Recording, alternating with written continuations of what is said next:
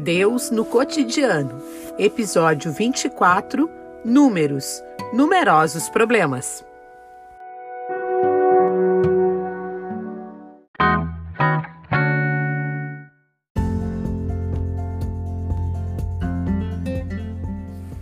Ao contrário da imagem ideal que o livro Levítico esboçou de Israel como um povo santo, a partir da partida do Sinai surgem muitos conflitos e dificuldades enquanto o povo continua seu caminho para a terra de Canaã.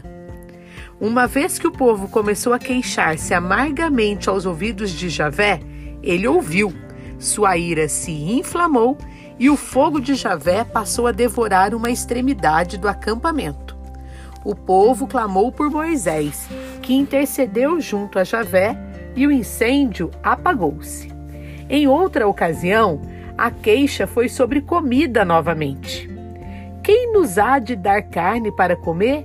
Temos saudades dos peixes que comíamos de graça do Egito, dos pepinos, melões, verduras, cebolas e alhos.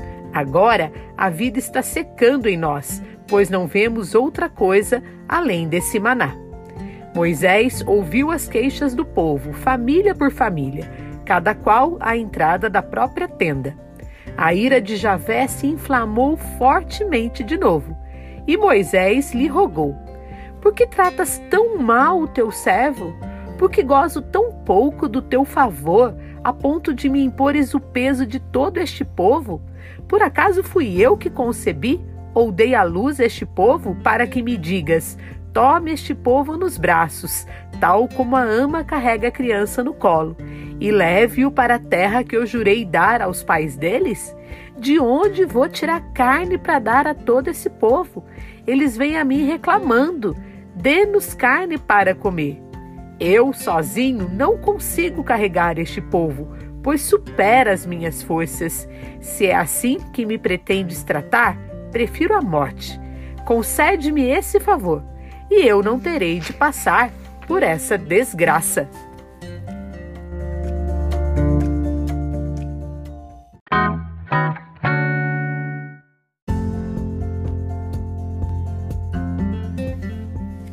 Foi então que Javé disse a Moisés: Até quando esse povo vai me desprezar? Até quando se recusará a acreditar em mim, apesar de todos os sinais que tenho feito no meio de vocês?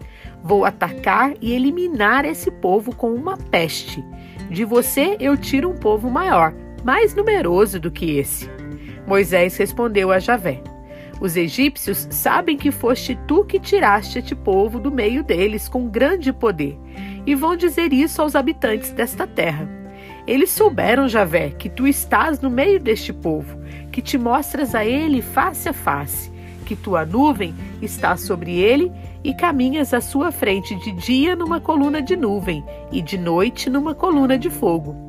Se agora fazes esse povo desaparecer como se fosse um só homem, as nações ouvirão a notícia e dirão: Javé não conseguiu levar esse povo à terra que havia prometido para eles, e por isso o matou no deserto.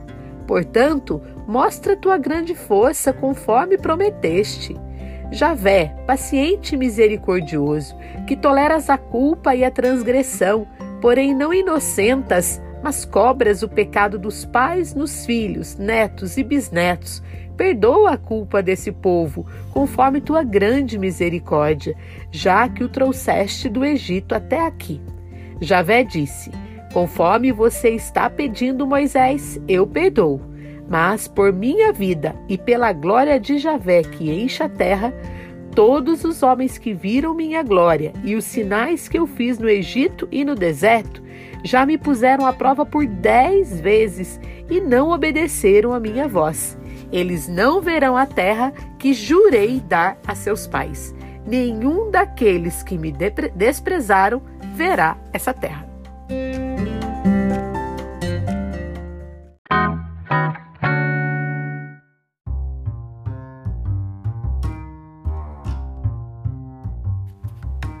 O que trazemos do episódio 24 para a nossa vida?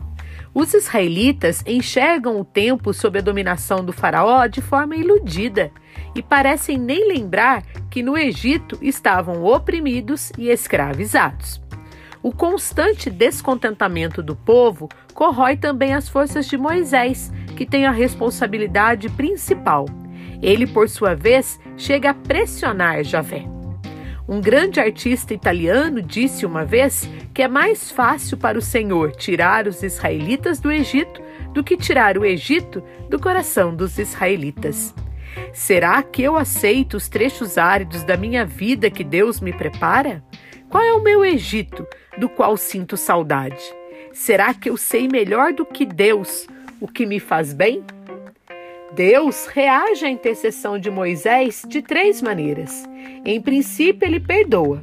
No entanto, há também consequências para os culpados, porque se revoltaram repetidamente. Eles morrerão, mas seus filhos, que não são responsáveis pelos atos, entrarão na terra após 40 anos. Os conflitos no interior do povo e com Moisés não têm fim. Isso corresponde a uma imagem realista das comunidades em geral.